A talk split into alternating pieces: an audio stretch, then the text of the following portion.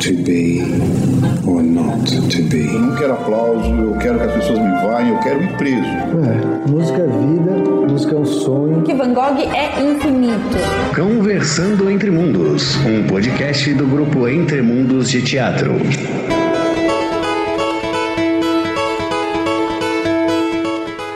Bom dia, boa tarde, boa noite. Esse é o Conversando Entre Mundos, uma realização do grupo Entre Mundos de Teatro. Segue a gente no Instagram, arroba Grupo Entre Mundos, ou no Facebook, Grupo Entre Mundos. Tem o nosso site também, www.grupoentremundos.com. Se você tem alguma sugestão de pauta, manda um e-mail pra gente, grupoentremundos.gmail.com. Não sei como você chegou aqui, mas estamos nas principais plataformas de streaming.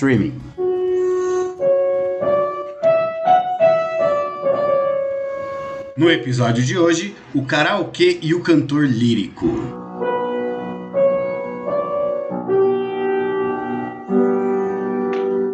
Meu nome é Rodrigo Gergolê e eu sou diretor e dramaturgo do grupo Entre Mundos de Teatro.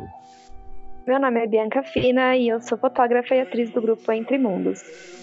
Meu nome é Rafael Matos, sou ator, assistente de direção no grupo Entre Mundos e também sou escritor.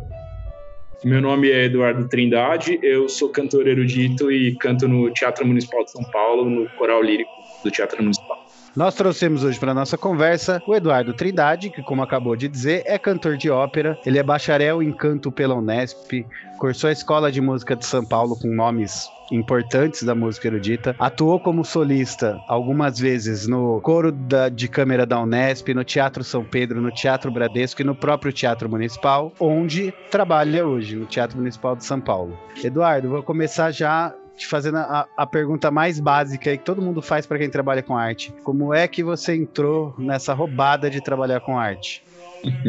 Assim, é uma, é, eu acho uma história legal. É uma história que eu sempre conto e as pessoas gostam de ouvir, assim. Eu nunca tinha tido nenhum contato com música, nem estudado música, nem nada. É, e eu vim para São Paulo como advogado para trabalhar no, no jurídico do, do Unibanco. E lá eu comecei a frequentar o karaokê com o pessoal do, do trabalho, onde eu fiz amizades com o pessoal. E acho que desde a primeira vez que eu eu não tinha cantado mesmo, assim, não tinha cantado. Olha lá, eu cantava alguma coisa no banheiro, mas assim, nem sabia. E aí no karaokê eu falei, olha, eu acho que eu sei fazer isso. E de lá eu comecei a por hobby estudar canto. E aí em seguida eu entrei num coral, comecei a a ser mais atuante no coral, até que o, o maestro do coral é, falou: Olha, eu, eu, acho que você devia estudar. E aí eu fui estudar, fiz, é, entrei na escola municipal, que é uma escola do teatro municipal mesmo, daqui de São Paulo. E lá eu.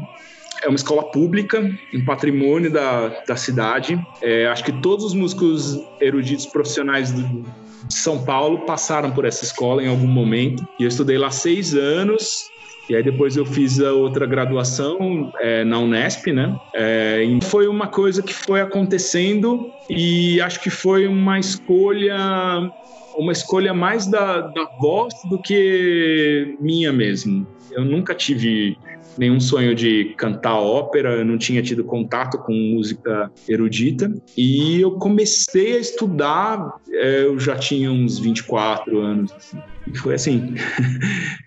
Nossa, então... bem interessante, né? A maioria das pessoas que a gente ouve falar aqui, que às vezes começa desde pequeno e tudo mais. E você, assim, foi ao contrário e meio que do nada, né? Foi sentindo e indo, assim, bem legal. Graças a RAF Electronics, que faz os, os, os karaokês da vida aí, né? Pois é, era bem assim a moda dos karaokês, eu adorava, assim, eu tinha vergonha pra caramba de cantar, mas nada que, tipo, depois da, quarta cerveja, eu não subia lá e não cantava. Eu era um ótimo cover do Ed Mota. Um ótimo. Ah, com certeza cantou muito Meu Erro também, que, que é a música básica do karaokê, né? Muitas delas. Interessante, cara. Eu nunca tinha ouvido uma história assim, de, de entrar na arte assim, por, por um meio assim. E é legal, porque mostra que, que a arte está em vários lugares diferentes, né? A gente pode é, começar esse interesse numa coisa assim simples, né? É, eu, eu achava que, assim, se você me perguntasse, olha, com um sonho de, de artista, assim, seria ser ator. Eu acho que eu seria o que eu mais gostaria de fazer. E eu acho das coisas mais difíceis, inclusive, eu, eu imagino. É, no, no, quando você faz ópera, você atua, mas a música ela é tão, tão determinante porque você não, não tem como você viajar ali na hora e, esquecer que rolou a música e perder alguma entrada ou perder alguma fala. É, então, eu acho que acaba a atuação ficando mais travada. É, mas eu adoraria ser ator, assim. E, e sempre me senti artista, independente se eu fosse trabalhar ou não. É, eu acho que ser artista é uma condição e eu acho que é uma, é uma coisa possível para todos e deveria ser mais possível para todos, assim, independente se você vai fazer isso profissionalmente ou não. Você sabe que eu, eu vim parar no teatro por essa sensação um pouco sua de que a música ela dá uma engessada na, na coisa da, da atuação, mesmo tendo atuação no caso de ópera. Eu, eu venho da dança, eu venho do balé. E o balé tem, tem os balés de repertório, que são balés bem clássicos, né? E em algum momento da minha vida eu comecei a reparar que o balé era como você está pensando numa técnica muito específica ali, é difícil você atuar. E as histórias do balé de repertório são histórias. Dom Quixote, a, a Bodas de Aurora, que é a história da Bela Adormecida, são histórias também. E a gente sempre interpretava igual. O, o coreógrafo sempre falava, tem que sorrir o tempo todo. Aí, dançando Dom Quixote, uma vez eu pensei, mas Dom Quixote não necessariamente tá sorrindo, né? Ele, de repente, ele pode estar tá, é, pensando, é, alucinando coisas. E aí eu come, entrei no teatro por conta disso. E acabei enveredando para o mundo do teatro. E meus primeiros trabalhos em teatro como professor era curso de interpretação para bailarina especificamente para bailarina. Olha que incrível. Assim como o balé, o mundo da ópera, ele parece ser feito meio para gente iniciada, né, que conhece um pouquinho pelo menos, para conseguir entender e talvez conseguir apreciar com, com, uma maior precisão, assim. Eu falo disso porque é, no balé eu acho que é um pouco assim, quem vê de cara assim na rua acha que é uma coisa muito difícil, muito e nem é na verdade, né? Mas como que você acha que é possível popularizar um pouco mais esse estilo da ópera? Ópera? Olha, eu acho que, assim, eu concordo com você e também discordo. Eu acho que eu acho que a palavra é acesso e não é não é um é só levar a pessoa lá. Eu acho que a gente tem eu eu eu mesmo com certeza por ser um músico tardio adulto eu tenho um déficit de de muitas coisas é, em relação aos meus colegas, como você disse, a maioria é, são pianistas desde sempre. Um desses déficits são repertório mesmo, é de, de ter tido contato com essa arte que é na verdade é só mais uma arte assim é, ela a ópera ela não foi criada para ser uma coisa elitista as pessoas sempre na ópera tinham um uma introdução musical e que virou até meio uma regra, geralmente nas óperas, é, é quase que comum. E, e essa introdução era para avisar: olha, pessoal, vai começar. E, é, enquanto isso, o pessoal comia frango, conversava, é, falava. Hoje tem vários protocolos. É, esses protocolos eu acho sempre muito estrangeiros, como tudo, nessa arte que a gente é falada como essa arte maior, como e eu gostaria tanto que isso caísse. Eu gostaria que, é, para mim, eu sou completamente é, feliz ouvindo Wagner ou Mozart ou Mahler num churrasco, por exemplo, e ouço arte popular na minha casa, assim, olha, ou um samba que eu acho fantástico. Então eu acho que você você deveria mostrar mais uh, as coisas para as pessoas. É, mesmo dança ou, ou teatro, as pessoas deviam ter mais a possibilidade de experimentar isso. E aí você vai gostar do que você vai gostar. Eu tive uma professora de história que falava bastante disso, assim, de ela dizia que essa erudição que a arte que a arte trouxe na modernidade, porque é uma coisa nova, teórica, assim, nova em questões históricas, né? É, fez, por exemplo, com que a TV tomasse um lugar do teatro e o cinema também, que só se deve, só se deve não, mas um dos motivos era erudição, porque para você assistir TV, você tá de cueca na sua sala tomando uma cerveja e você vê uma história. Você assiste uma novela novela. E o cinema também você não precisa se arrumar tanto. E é, só que tá no, no, popular aí na galera que pra ir pro teatro a pessoa tem que pôr um terno. E não, não é isso, não precisa, né? Você pode ir de bermuda ver uma peça. Tranquilo, tem, né? Tem uma. Tem, e, e uma ópera, inclusive. Tem um, umas situações que eu, que eu passei no Teatro Municipal, né? Principalmente quando eu faço solo é, no Teatro Municipal, a gente depois é, vai para uma salinha reservada com os figurinos e a gente recebe os cumprimentos das pessoas que querem cumprimentar. E acontece uma coisa muito. É, eu acho bizarro, não acho engraçado, eu acho bizarro. É, já teve situações, porque a maioria dos solistas são, infelizmente, cantores internacionais. Existe pouco acesso para os cantores nacionais, inclusive se formarem no palco. Vocês que são da dança, do teatro, sabe que o palco é o que forma, não é universidade, não é nada. A gente tem muito pouca possibilidade e é óbvio que a gente não tem a mesma escola, né? E, e por ter tantos internacionais assim no meio do elenco, é, muitas pessoas vão cumprimentar e elas resolvem que elas vão falar francês e vão te cumprimentar em francês e vão começar a conversar com você em francês, então chanter, é, ou em inglês, ou em alemão, a língua que ela fala, e principalmente italiano, porque é a língua é, mais comum da ópera, e eles começam a falar com você e você fala: Olha, eu sou brasileiro também, pode falar em português. E ele se recusa e continua falando com você, e você não entende. Fala, ah, eu sorrio e confirmo, e, e, e acho bizarro isso. Acho bizarro. Porque acho que a pessoa foi lá para cumprimentar só para ela gastar o idioma dela, sabe?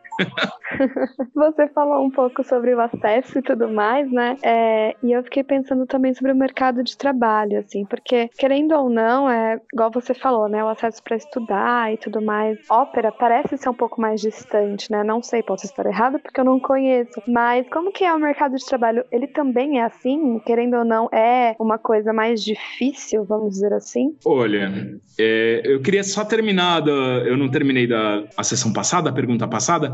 É, em contrapartida, eu já tive presença de criança ou de gente que nunca tinha ido, que nunca teve acesso, e a pessoa entende e compreende muito mais do que outras pessoas que vão já com todo esse protocolo, já com toda essa é, pré-erudição e fica, às vezes, é, só vendo, ah, olha, ali errou, e não, e não tenta sentir a arte, ver o que o está acontecendo, aquela entrega que todos nós artistas a gente faz. Tem muita gente e muita gente de muitos lugares que compreende e não precisa explicar, não precisa de erudição para a pessoa entender. É, a outra pergunta sobre o mercado de trabalho, eu acho infelizmente, é, acho que é a realidade do, do país. Eu penso que é um mercado de trabalho é, inexistente, na verdade. Assim, é, por exemplo, o, como emprego fixo, assim, eu vivo uma realidade completamente diferente, de muito privilégio, porque eu sou registrado, eu tenho os, todos os direitos, uma segurança de ter direitos, né? E eu já estou lá no teatro há 10 anos, é registrado não todo esse tempo, a gente está registrado acho que há uns 5 anos talvez, mas não existe outro emprego similar ao meu. É, existem trabalhos, mas emprego é, tem o, os dois coros do Teatro Municipal, que abrigam os cantores, e o, o coro da USESP, depois, no resto do Brasil, eu acho que no, no, Rio de Janeiro tem um coro profissional, acho que em Belo Horizonte tem, mas assim não, não se compara em absolutamente nada em questão de, de salário, de direitos trabalhistas, né? E, e tem uma outra particularidade, o, o, coral lírico do Teatro Municipal, que é o que eu faço parte, ele contempla, eu acho que 85, 86 cantores, é, que é um coro de ópera, né?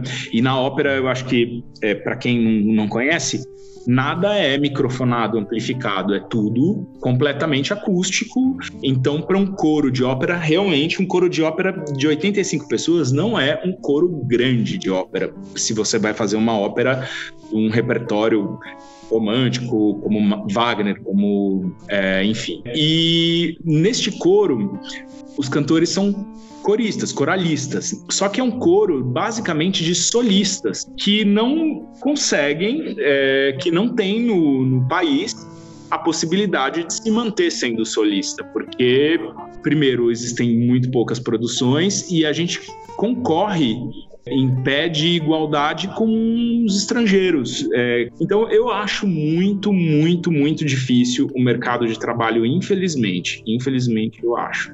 É, sobre, sobre o que você falou antes de, de falar do mercado de trabalho, já até comentei isso aqui no, no podcast lá atrás, não sei qual episódio foi, mas foi lá atrás. É, nós temos uma peça que é um pouco difícil de, de entender, assim, né? Ela é cheia de simbolismos, toda uma, uma questão semiótica e tudo mais, mas não é impossível também, não é aquela coisa super absurda, não. E a gente levou para umas escolas, e, e, uma das escolas especi especificamente é a escola em que eu trabalho, que eu sou professor também. E, e foi apresentado para adolescentes de 15 a 18 anos, assim. E o entendimento deles foi incrível, porque também não ficaram caçando defeito técnico, não ficaram caçando também muito pelo em ovo. E o maior entendimento, assim, foi de uma menina de 17 anos com um problema físico muito grave, assim, que cadeirante, assim. Até para falar para ela é, era um pouco difícil. Infelizmente, ela faleceu recentemente de Covid. Uau!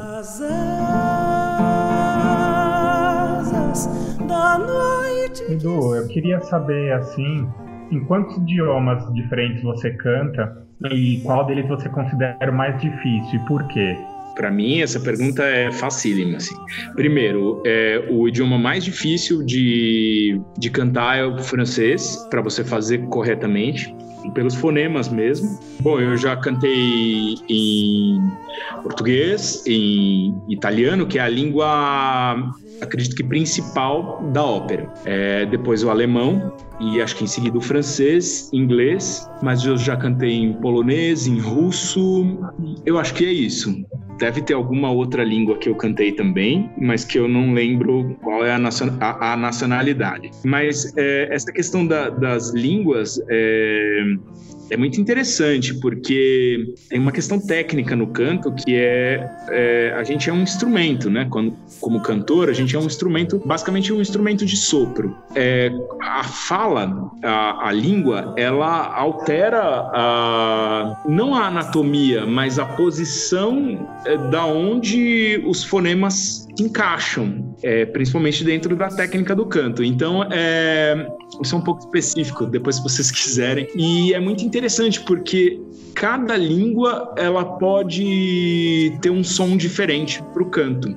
Por exemplo, o alemão, por ser um, um som mais, ele é diferente do italiano, que é mais nasal, mais para frente do, do, rosto, e o, o, som do alemão ou do próprio inglês, ele é um, um som mais gutural, gutural. mais... É, então, é, essas questões, elas têm uma dificuldade técnica, mas é, a língua mais difícil de se pronunciar corretamente os fonemas, para mim, é o francês. Mas para cantar, ela é uma língua que propicia melhor. Aproveitando que você falou isso do, de ser um instrumento, pô, russo e polonês deve ser osso também, viu? Por causa dos fonemas. Mas quais são os cuidados físicos que você precisa ter para se manter na profissão e não, não prejudicar, assim, né? Imagino que deve, deve ter alguns cuidados especiais. É, assim, eu acho que a, a maior parte do, dos cuidados especiais que as pessoas acham, assim, é, geralmente são mitos, né? Eu acho que, na verdade, é, o cantor lírico, né? Por ele ser uma voz acústica de muita impedância, que trabalha nos extremos dos limites é, da produção vocal. E quando você tem um emprego fixo que você canta todos os dias, algumas horas por dia, esse tipo de repertório pesado, ele tem um desgaste, né? Ele tem um desgaste da voz, ele tem um desgaste até da audição. É, então, eu acho que o principal, o que um profissional tem que fazer é uma produção dessa, dessa voz é, com a mais qualidade e saúde possível. É você saber dosar, é você é como um atleta, né? Para você ter uma, longe, uma longevidade do seu músculo, do, do, do seu físico, é, você tem que ter dobra, dosar um equilíbrio. E às vezes dá muita vontade de você se jogar inteiro e, e acaba tendo um desgaste maior. É, mas tem alguns cuidados sim. É, por exemplo, beber água é fundamental, muita água. Dormir, eu acho que nada é melhor para uma qualidade de, de voz do que um sono. É, você dormir é. Eu, eu acredito que a maioria dos cantores eles do, dormem pelo menos oito horas para a voz descansar faz muita diferença. E eu acho que os cuidados básicos de, de saúde, né? Manter uma saúde, boa alimentação. Claro que a gente tem excessos, né? E, e bebe, mas não antes de cantar ou um dia antes que você tem uma, um concerto, alguma coisa mais importante. Não é recomendável. Mas é, é isso. Basicamente não tem segredo, não. Eu acho que o mais importante mesmo é você cuidar de ter uma boa emissão, um canto saudável. E a gente vê em filme os caras fazendo compressa, comendo maçã, isso tudo bobagem ou tomando conhaque antes. Então, maçã, maçã é, parece que ela é astringente, é uma coisa que pode ser ok, mas é, é muito, eu acho inócuo, assim, né? Eu acho que água e sono, é, para mim, é questão fundamental para voz. E assim, a gente faz, é, tem exercícios que a gente chama de, de aquecimento, né? Tem os exercícios que a gente faz, sim, para aquecer, para colocar a voz no lugar, para é, é, muito parecido nessa parte física, é muito parecida com, com atleta mesmo. A gente é o atleta da voz. Edu, é, queria te perguntar qual você considera a ópera mais bonita, assim, que, na qual você já cantou e, tá, e uma que você ainda gostaria de cantar? Eu gostaria de cantar Wagner, eu gostaria de cantar Wagner, eu gostaria, acho que, de cantar Lohengrin, do Wagner. É, não estou dizendo que é para minha voz, que é para o meu repertório, assim, eu gostaria.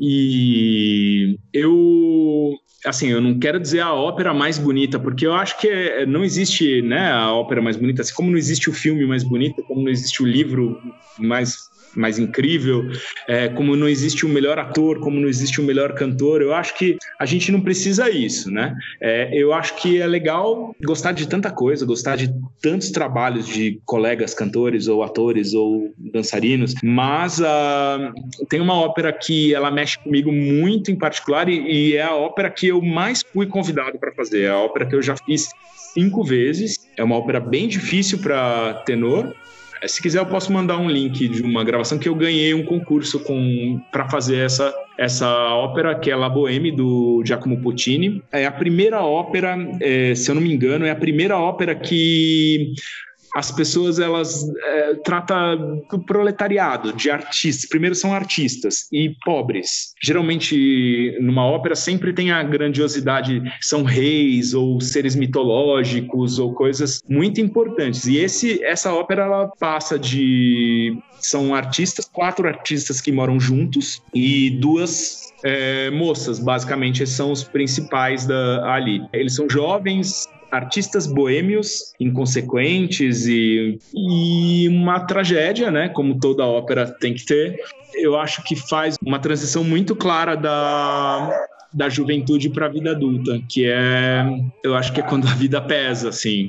E acho muito bonita, muito bonita. E a maneira como ele conduz, a música é incrível, é incrível. E o contexto da história, de como tudo acontece, eu acho lindo. Acho muito bonito. Eu recomendo a todos a ópera La Boheme. Você comentou, né, um tempinho atrás, que a ópera ela tem uma abertura, né, ou tinha, não sei. É, a ópera em si, ela tem uma estrutura que se segue, ou tinha e se perdeu? É, tem uma, um padrão, assim, vamos dizer, de estruturas, né, para ela acontecer, ou não? Olha, a, a, a ópera é uma... A ópera é uma coisa já bastante antiga, né? Tem do período barroco, que eu acho que é onde ela começou, e esse período barroco, ele é um período que, sim, tem muitos protocolos em relação à, à construção musical, a construção de, de como era feita a música, né? E a ópera, sim, ela tem muitos protocolos, geralmente tem uma introdução, e aí, é, em alguns momentos, ela tem a área da ópera, que são a, as partes mais conhecidas, geralmente, da, das óperas, é, que é o cantor, ele canta sozinho, é, acompanhado da, da orquestra. Mas a ópera tem os coros, tem os duetos, os quartetos, os trios, os concertatos, são muitas e geralmente elas, elas seguiam muitos protocolos, sim, mas é, cada período tentava é, sempre romper com esses protocolos ou inovar em relação a isso, que eu acho interessante, né? Hoje em dia, é, eu acho que a produção de ópera é muito pequena, mas as coisas que acontecem tem umas coisas muito interessantes, muito interessantes. Por exemplo, eu vi o ano passado ou ano acho que o ano passado a ópera Prisme é, no Teatro Municipal composta por uma por acho que duas americanas e é fantástica fantástica essa de concepção moderna, a história fala sobre abuso e são duas, é, apenas duas cantoras trancadas num quarto e é uma história muito incrível. É, tem uma outra ópera que foi feita no Brasil, é, que é a Aina Damar, que eu acho maravilhosa. E eu, eu gosto, eu, eu, eu, tenho uma tendência a gostar de inovações e de coisas modernas e com uma certa transgressão, que eu sinto muito falta dessa transgressão no meio erudito. Então, dentro disso que você estava comentando agora, é, na dança, né, que, que foi o exemplo que eu falei no começo, é, existe uma estrutura da dança clássica. A dança moderna ela vai seguir um pouco essa estrutura também, mas com algumas pequenas modificações. E aí, nos dias de hoje, o que a gente chama de dança contemporânea, que inclusive o Teatro Municipal faz, né? É o que ele faz hoje, que é a dança contemporânea. É, existe um, um pensamento bem moderno de falar de, de assuntos importantes para a sociedade atual, é, inovações do movimento, de, de improvisação, de pensar nesse movimento não tão mais ainda técnico, mas não tão técnico assim. É, tem o Ivaldo Bertazzo, que é um coreógrafo contemporâneo que tenta fazer uma coisa mais. É um movimento que qualquer pessoa pode fazer, um projeto maravilhoso que ele tem na, em comunidade no uhum. teatro também a gente tem essa coisa das. O Shakespeare, né? Super clássico. E hoje em São Paulo a gente tem gente que monta Shakespeare nos moldes tradicionais. E teve, por exemplo, uma companhia ali do. De São Paulo também, mas que se apresentou no Ipiranga, ali na, perto do Heliópolis, ali perto da comunidade do Heliópolis, que fez um Hamlet muito moderno, que chamava O Hamlet. O nome da companhia Arte Humus. Essas inovações bem contemporâneas, elas existem na ópera? Ou é uma bobagem minha pensar que, que que a ópera conseguiu, até pela questão da acessibilidade mesmo, que da acessibilidade do investimento pequeno, né? Eu, eu não sei dizer. É, a ópera teve sim muitas tentativas de inovação. Existe, como você falou, é, mesmo você fazendo um Shakespeare e fazendo diferente, sim, existe existe. Eu acho que ainda tem muita dificuldade de aceitação do público. Quando você falou do, do balé da cidade, né, que é um outro é, é um outro corpo estável de artistas do teatro municipal, né? O que eu faço parte é um coro é, é, são cantores basicamente de ópera e a gente faz basicamente ópera. E sim, a ópera ela já tem um formato pronto, né? Que é a história da ópera, como se fosse o Shakespeare, a peça do Shakespeare, que você pode inovar, mas ainda na música é mais complicado, porque tem o texto e tem a música. E ela é muito específica, né? É, mas eu já vi sim algumas produções e me interessa muito essa nova linguagem sobre o mesmo texto, porque eu não vejo sentido reproduzir unicamente uma produção de época como se fosse naquela, naquela época exatamente igual e literal. Existem vários DVDs prontos que já fazem isso. Você não precisa, eu acho que precisa ter alguma inovação, acrescentar alguma coisa a isso. Né? É, essa é uma questão muito pessoal minha, um questionamento como artista mesmo. Eu sinto muita falta é, de inovação, de criatividade, e às vezes eu também vejo essa inovação de uma maneira muito de efeito, não uma coisa bem pensada ou enfim é mais difícil, sim. É, é, um meio que eu acho que é mais resistente à, à mudança e à diversidade, mas acontece.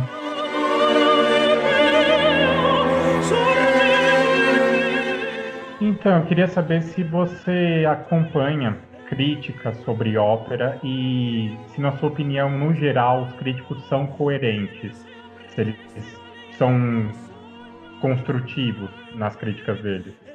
Ai, não, não acho não.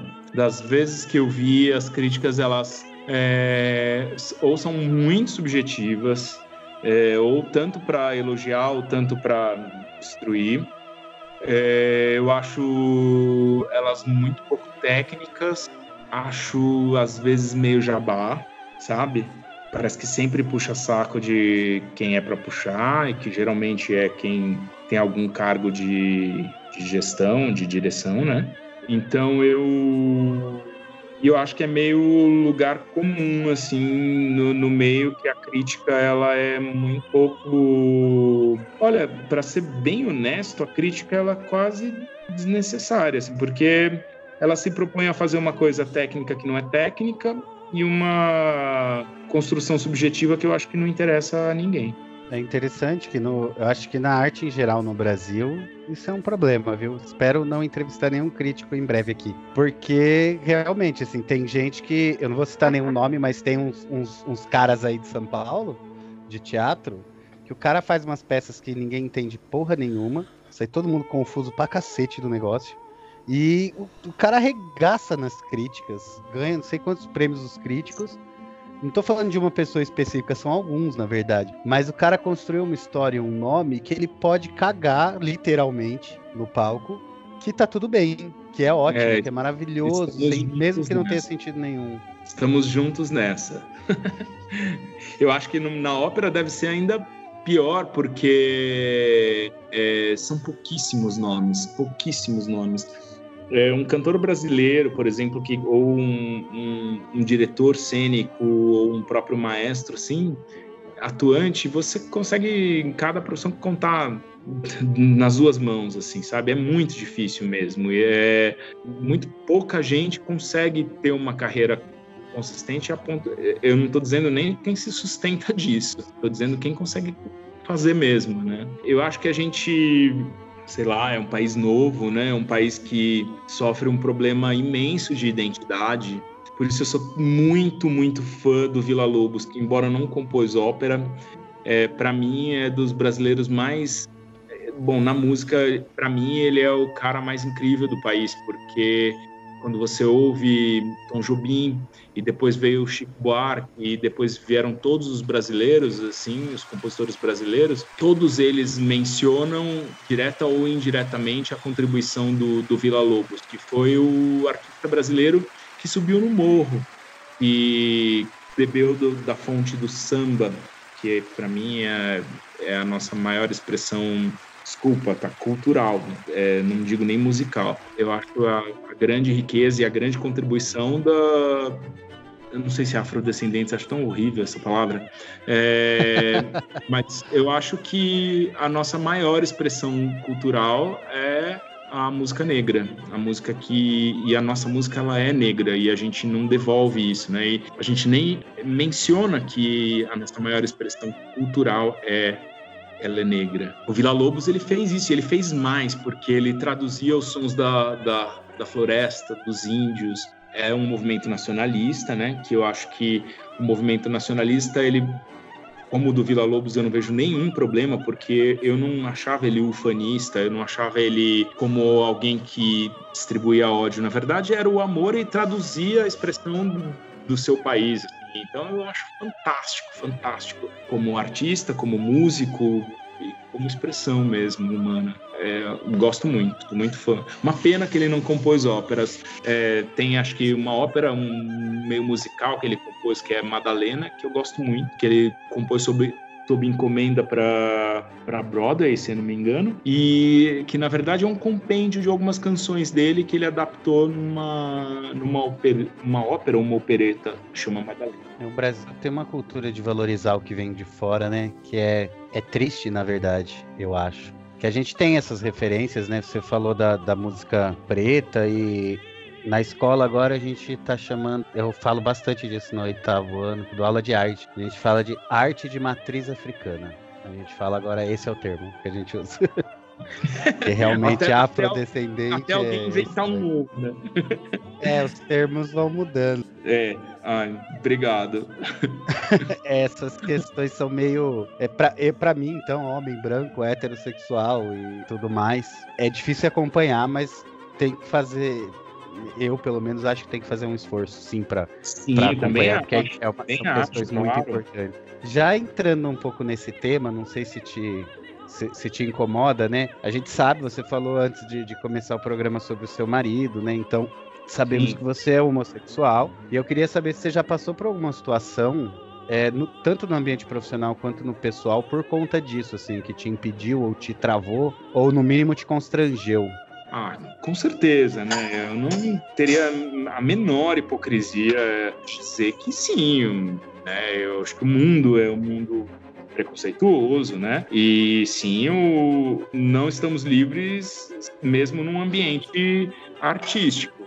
Já tive algum comentário, sim, com um colega ou outro, ou mesmo no, no ambiente de trabalho, mas eu acho que dentre os meus privilégios é e eu não falo privilégio como algo melhor do que ninguém, né? Na verdade, eu acho que de alguma maneira eu, eu consigo me defender um pouco sozinho, mas eu, eu lamento, lamento muito já.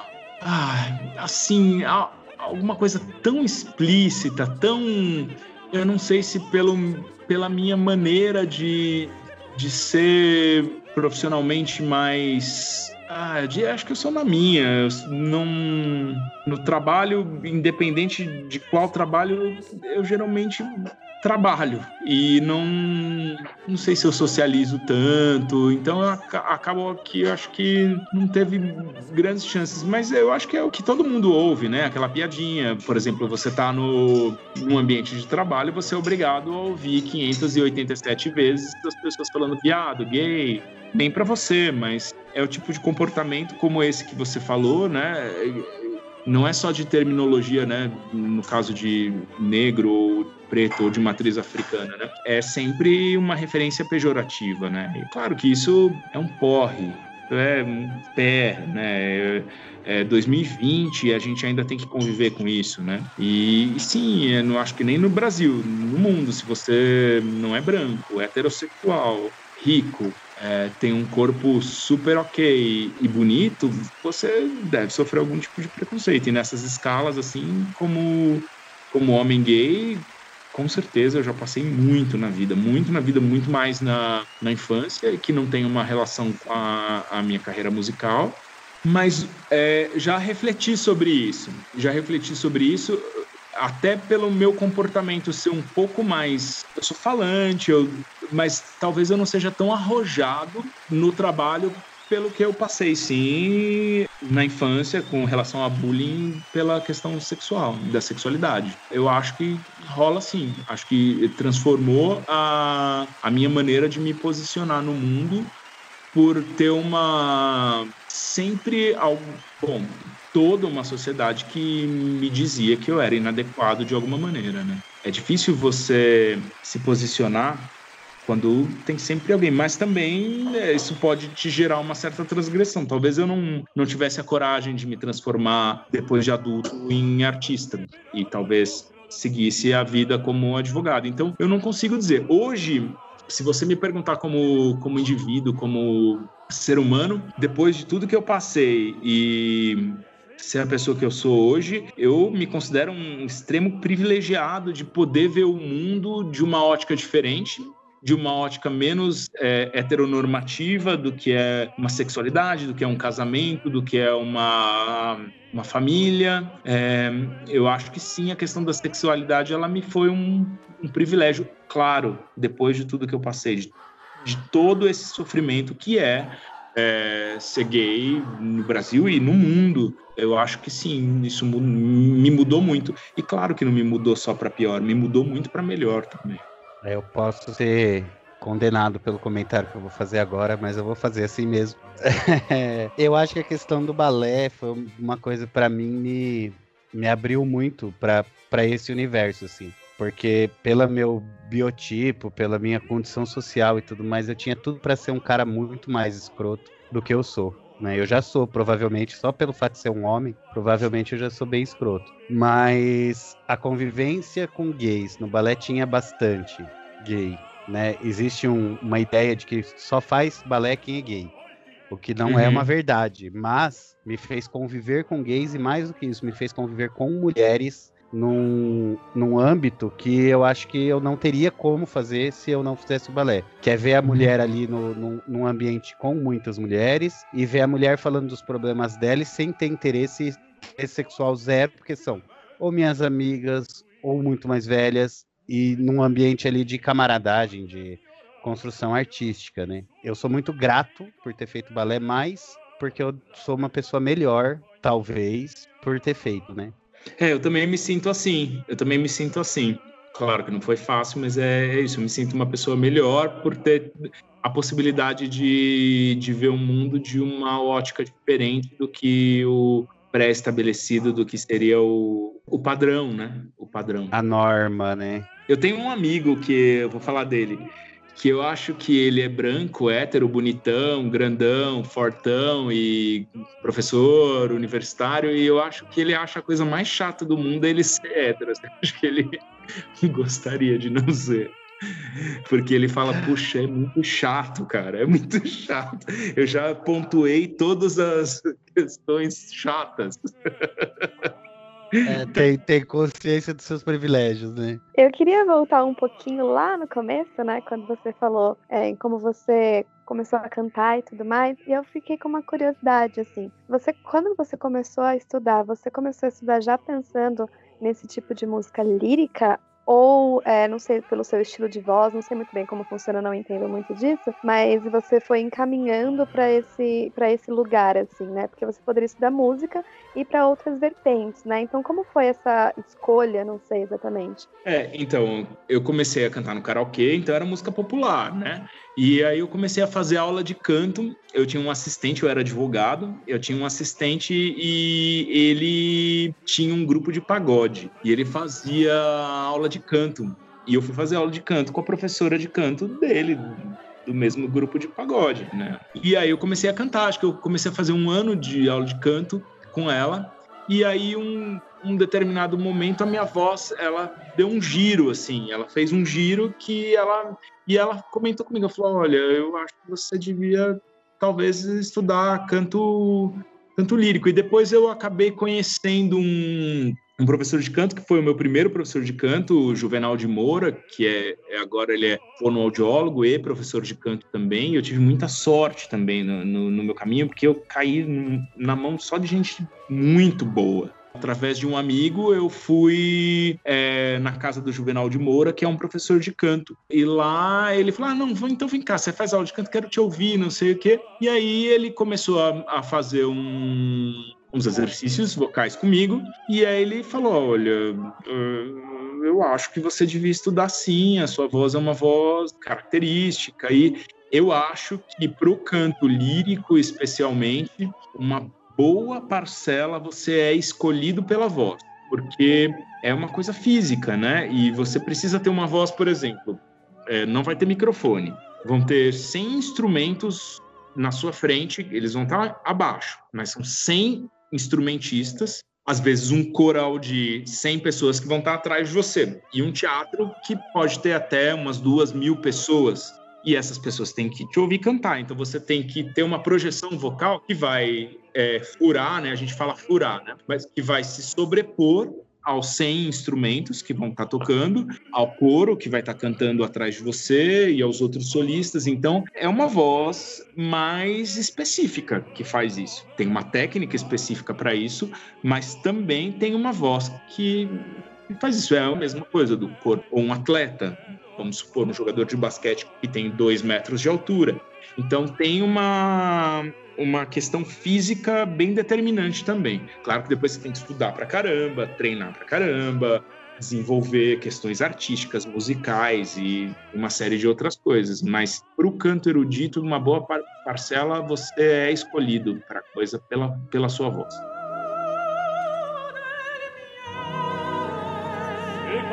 Você falou anteriormente que você é, começou já mais velho na, nesse uhum. ramo e que você era advogado antes. Interessante isso. Ah, aí eu vou te fazer uma pergunta meio delicada. Com que idade que você começou a enveredar aí na coisa do canto lírico?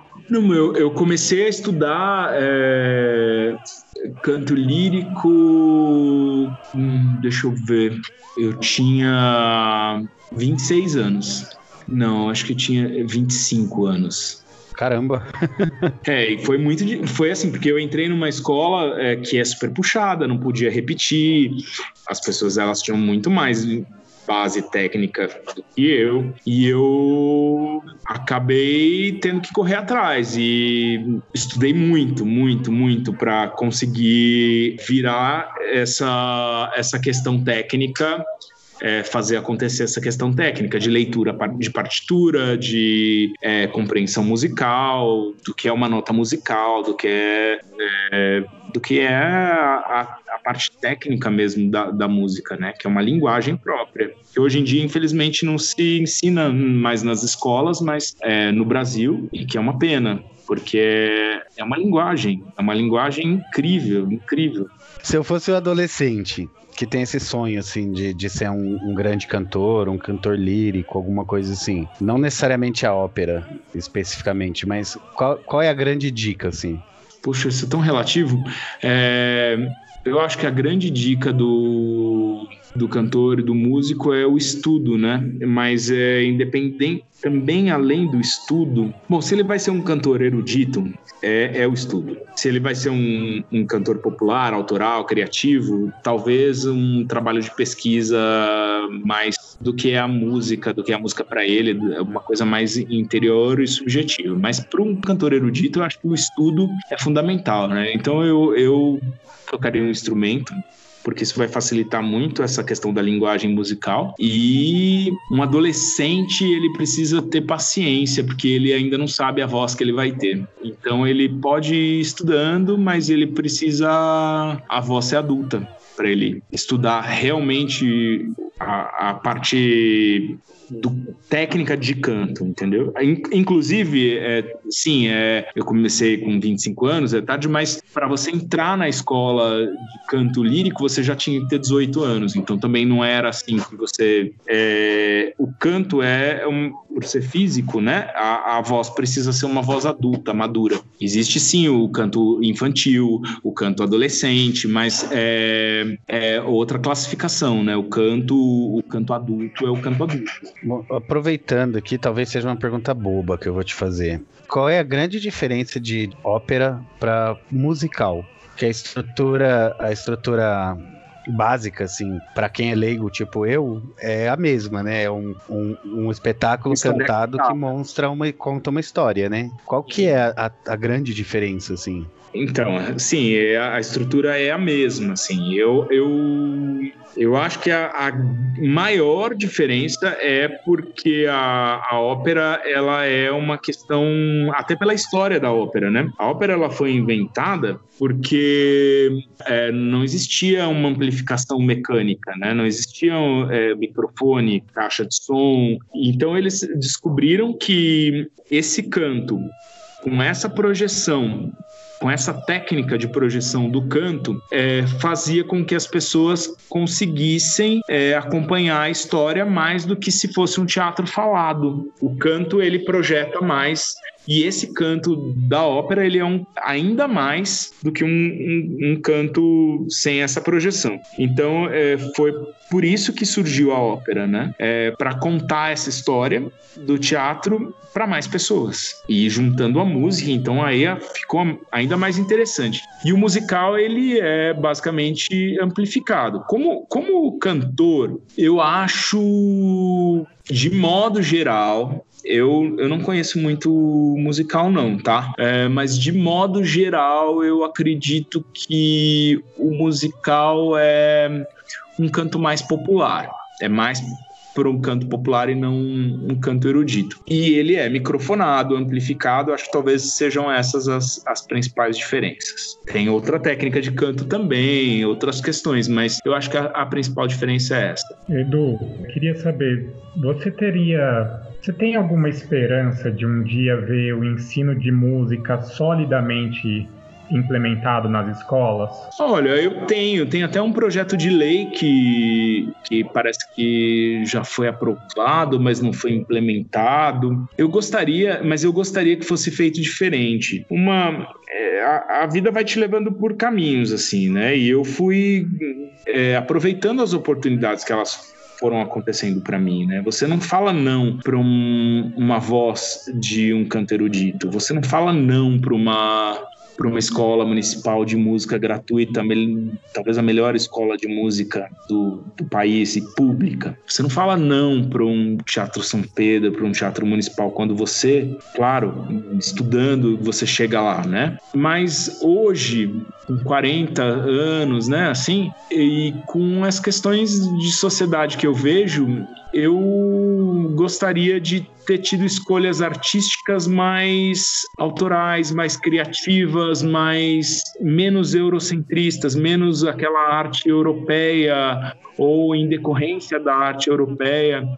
E uma, uma arte mais é, nacional que privilegiasse por exemplo, o samba, os ritmos brasileiros, que são tantos e tão ricos e tão tão bons quanto. Eu acho que as escolas deveriam ensinar isso. A gente devia promover mais a nossa cultura, até para que ela se reinvente, se renove. Claro que toda cultura é importante, mas é, eu acho que a gente acaba fazendo demais e propagando demais a, a cultura que ela é importada do que a, a nossa, né? Sempre a nossa fica como uma coisa menor, como uma coisa como populacho, e eu acho isso tão, tão triste, assim.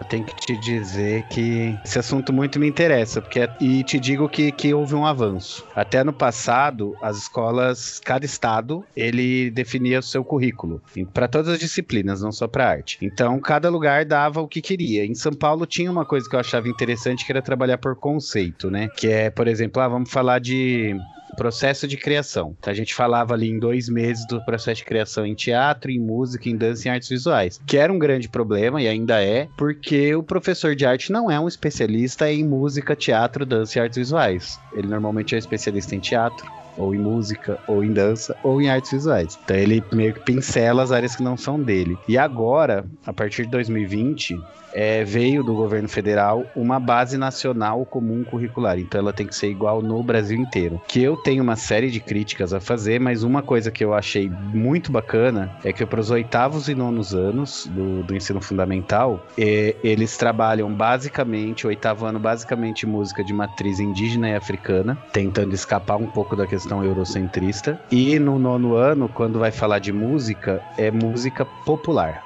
do Brasil não não vai pro, pro exterior e tal. Essa parte do exterior e tudo mais, aí você vai trabalhar um pouco mais no ensino médio. Que eu acho muito bacana a ideia, né? Eu tenho muitas críticas. Uma das críticas é a forma que é, é um, um bimestre só de música, um bimestre só de teatro. Eu acho que fica muito distante um, um bimestre do. Eu falo de música pro oitavo ano, fevereiro, março e abril. E aí, esses mesmos alunos só vão ouvir falar de música depois no nono ano, no mesmo, nos mesmos meses. Isso eu acho bem problemático. Mas só né, como informação. Mas acho que passa perto um pouco do que você falou, de trazer pelo menos mais para para cá, né, pro Brasil. Olha, é, eu assim, como, como músico, eu acho a, a, música uma linguagem muito própria, assim, porque eu acho que é uma abstração muito grande. Eu sei que tem os sons, né, da natureza, da, da pássaros uh, uh, que estão reproduzidos e, e assim veio a música, né? E eu acho que a principal, é, o começo da música foi com o canto, né?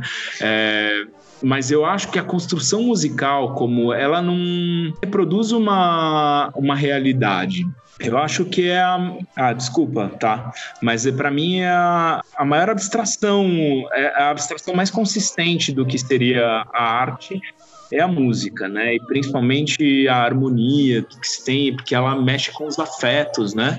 É, de uma maneira muito direta e ela não tem uma tradução clara na, na realidade. Um quadro, por exemplo, começou um quadro pintando a realidade, ou o teatro ele conta a história, que é basicamente a história das, das pessoas e a dança ela é dos movimentos físicos humanos, assim. Mas a música eu não consigo muito saber de onde ela vem. Eu sei que ela vem dos sons da natureza, dos sons do canto, da fala e, mas é, eu acho pouco para traduzir essa para onde foi a música, sabe? É, e eu acho isso muito poderoso é, e de uma maneira uma criação humana muito incrível isso. Tanto que eu acho que na, na Grécia Antiga, eu não tenho certeza, eu falo muita besteira, é, mas eu acho que a matemática era, as disciplinas eram matemática, música e talvez filosofia, não lembro. Mas eu, eu a música era uma das disciplinas é, fundamentais do ensino, né?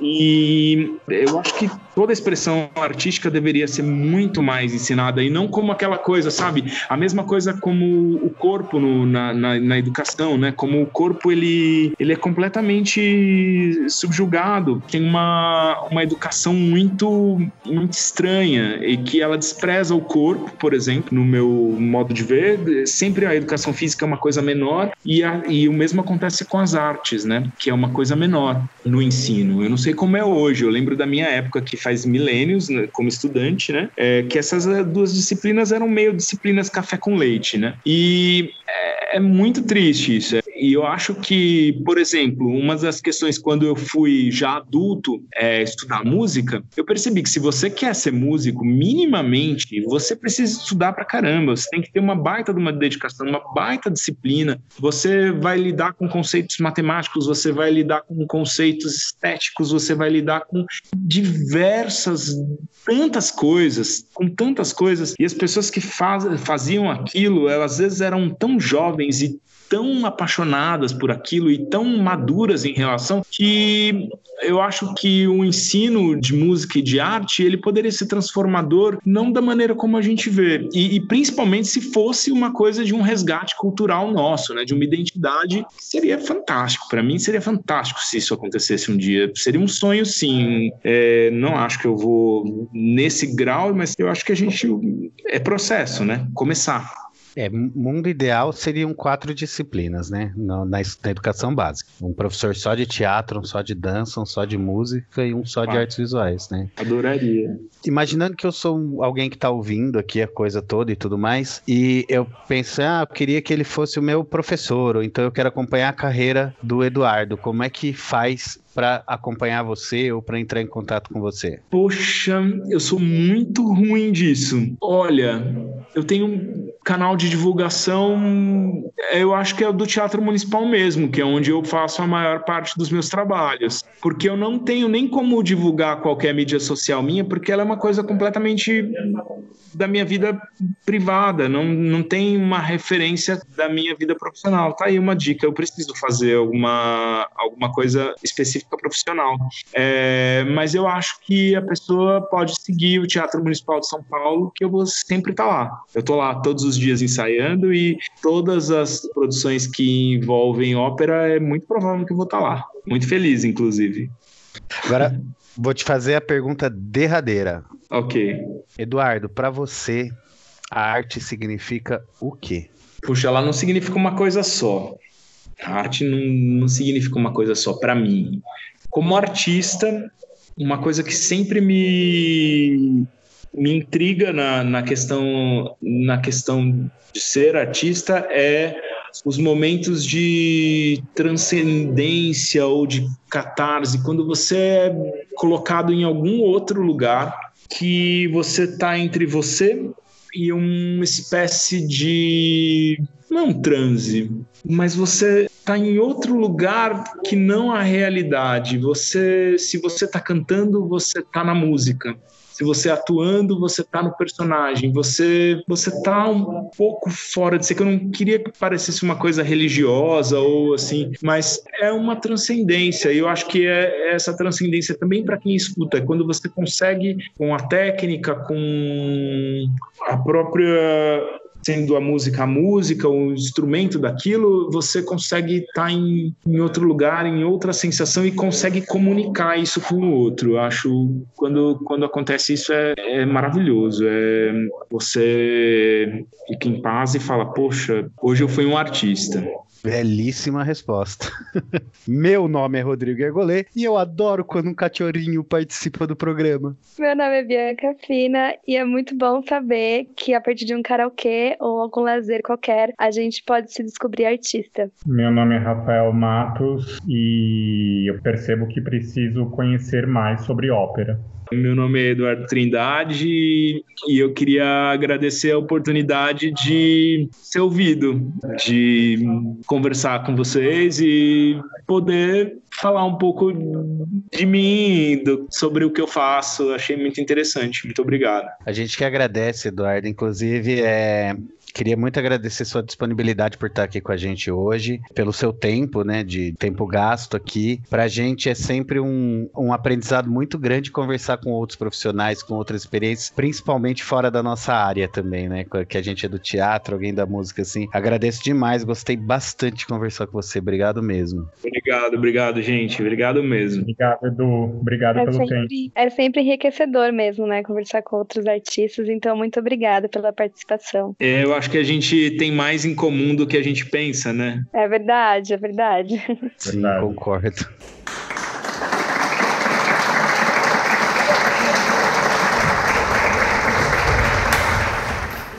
Maravilhoso!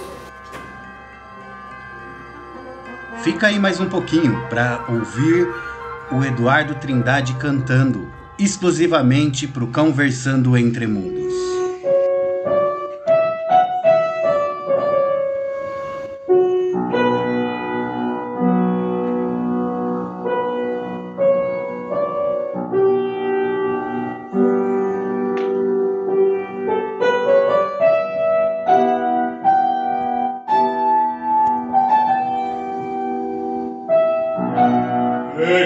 luce